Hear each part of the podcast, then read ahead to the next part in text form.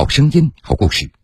各位好，欢迎您收听江苏新闻广播铁坤所讲述的新闻故事。提到开庭办案，你会想到什么呢？是让人肃然起敬的法庭，还是手持法锤的法官呢？其实，在现实生活当中，还有这样的一些法官，他们不仅仅在法院里开庭，而且还会把法庭开到辖区百姓的家门口。这样的开庭方式也被群众亲切地称为“家门口的法庭”。在福建省三明市泰宁县就有这样的法官，他们经常背着背包到当地村民的家门口去开庭。下面，我们就一起走进背包法庭的开庭现场，了解一下这个家门口的守护。九月二十八号上午。福建省泰宁县人民法院金湖法庭的法官和法警早早的就来到单位，因为今天上午的九点，他们有一个庭要到辖区的一个村庄里去开。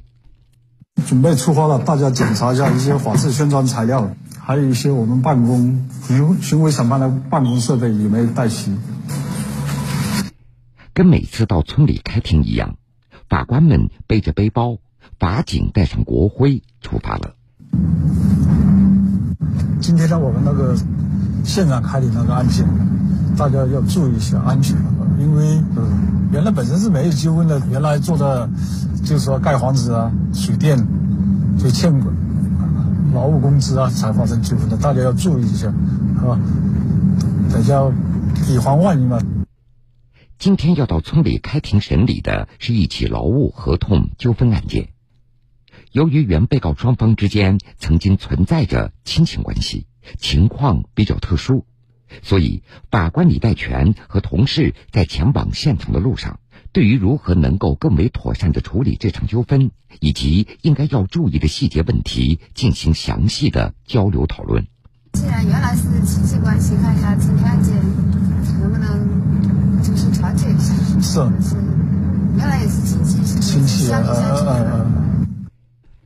金湖法庭距离开庭的村庄距离不是太远，二十多分钟以后，李代全他们到达村子里，开庭的地点就设置在村里一个废弃的院子里。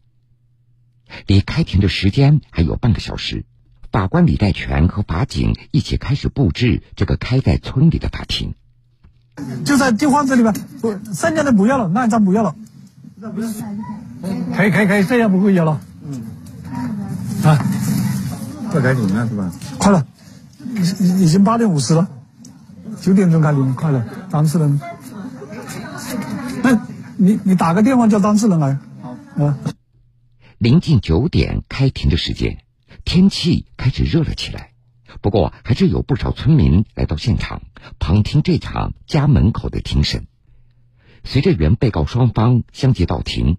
本次庭审的审判长李代全宣布开庭。现在开庭，首先核对当事人和当事人的基本信息。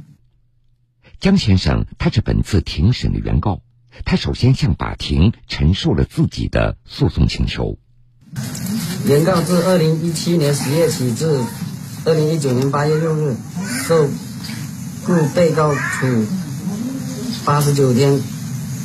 折合人民币两万六千七百元，机关被告代购部分建材，折折款一千八百元，两二十元，且方其代代销一台保健仪，佣金一千八，共计三万零三百二十元。前述款项经原告多次催讨未果，为此为原维护原告合法权益，现根据。民法典相关规定向法院提起诉讼，请求依法调解或判决。原来，江先生与被告熊先生的妹妹熊女士曾经有过一段婚姻关系。当时，被告熊先生请当时还是自己妹夫的江先生帮忙盖一栋三层楼的房子。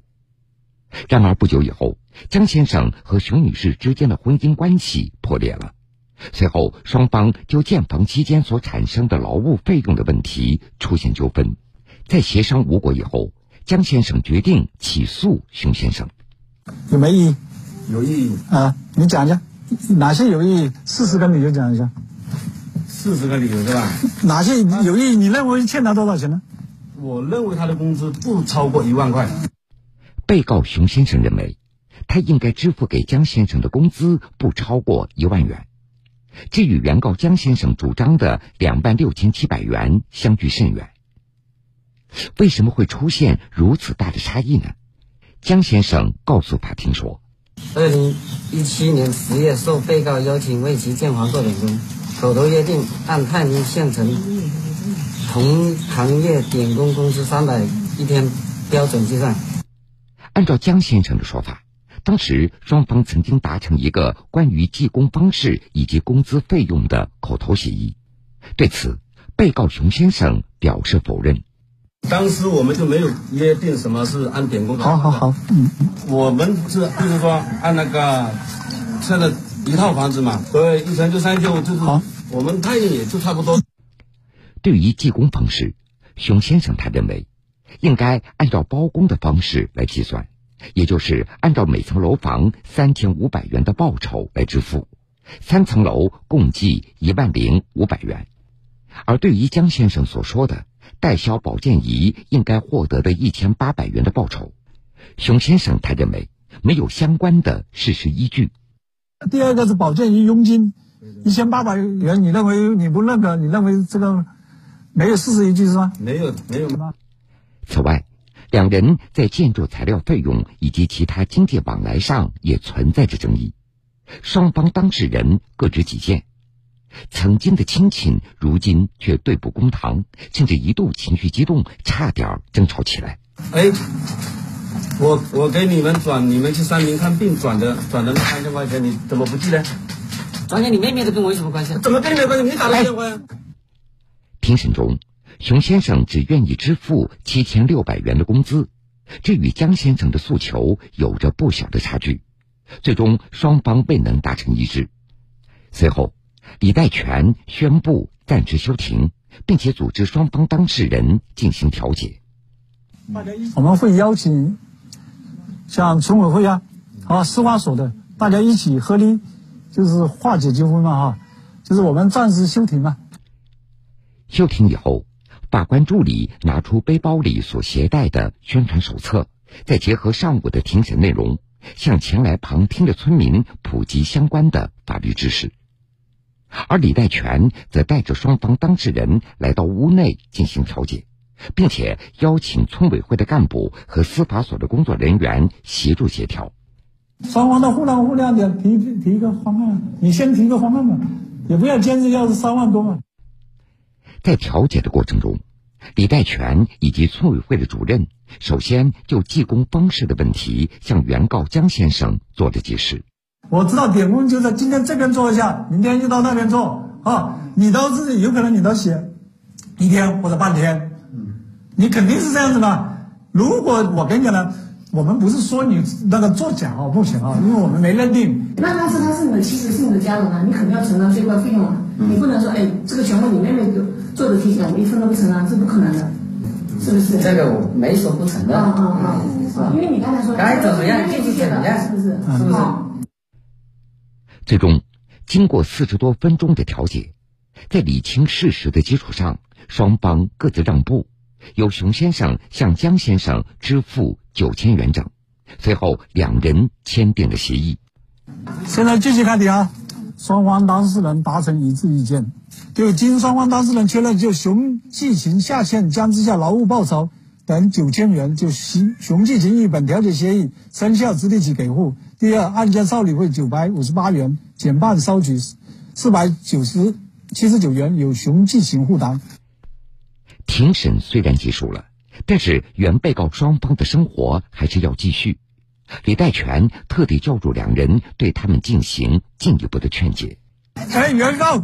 原哥，我跟你讲了，以后以后两个人看到了，就不要再争吵哦，好，就不要争争争吵吵啊，以后啊，好，啊，反正事情解决了就可以了，不要争争吵吵了哈，啊。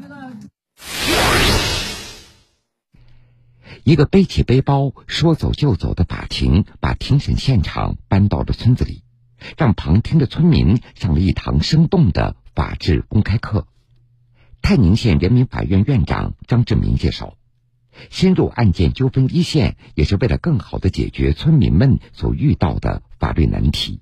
具有一些呃普遍的教育意义的这样子一个案件，啊，我们有意识的深入到案发地现场进行一个开庭审理，也把我们这个庭审啊作为一个普法教育的一个生动的课堂。其实最开始的时候，泰宁县人民法院设立背包法庭的初衷那是另有原因的。原来，泰宁县的大金湖国家地质公园是国家五 A 级旅游景区。泰宁丹霞更是被列入了世界自然遗产名录，来此游玩的旅客非常多，而在景区里也会经常发生一些旅游纠纷。为了解决这些纠纷，二零一九年背包法庭应运而生。泰宁县人民法院金湖人民法庭庭长李代全，当时一个旅游纠纷时效性比较强啊，因为标的就小，双方当事人争议就不是很大，但是呢，你游客。就回去了，当时因为线上调解也不像现在方便了，游客回去了又要回来开庭啊，这样那样啊，就是费用花费很大，是吧？我们当时就是简便易行的，就背包啊，就一般就找简便易行嘛，就是有个灵活方便的特特点嘛。随着纠纷案件解决的越来越多，背包办案的法官们突然发现。这种快速解决旅游纠纷案件所设立的背包法庭的模式，同样适用于辖区内比较偏远的乡镇或者村落。于是，他们尝试把背包法庭开到村里去。它的优点最主要的优点是一个就是方便群众诉讼嘛，还有还有一个就是说一个可以提升一个基层组织啊化解矛盾纠纷的能力啊。通过我们现场就是说现场调解。就是我们经常会邀请一些基层组织吧，像司法所啊，还有还有村调解员啊，参与就是说矛盾纠纷的化解嘛，就是提升他们就是说自身化解矛盾的能力。那现在我们是要求每一个的这个法官都要挂报一个片区，就是将我们这个刑事审判的范围，从我们原来的单纯的这个旅游案件啊，还有农村案件，我们把它拓展到我们的这个社区啊。企业啊，学校啊，家庭啊，军营等等，背着背包到辖区老百姓的家门口去开庭，这对于法官来说，极大拉近了和群众之间的距离，他们的案件调解工作也变得更加顺利了。很多看似难以化解的矛盾，在拉家常的过程当中得到了化解，从无到有，从有到优。背包法官们的脚步也随着工作的不断深入而越走越远。如今，无论是在乡间田野，还是在小巷街头，都能够看到他们的身影。这小小的背包背起的，不仅仅是法官们用法律守护一方的誓言，更是辖区老百姓的信任和喜爱。好的，各位，这个时间段的新闻故事，铁坤先为各位讲述到这儿。半点之后，新闻故事精彩继续。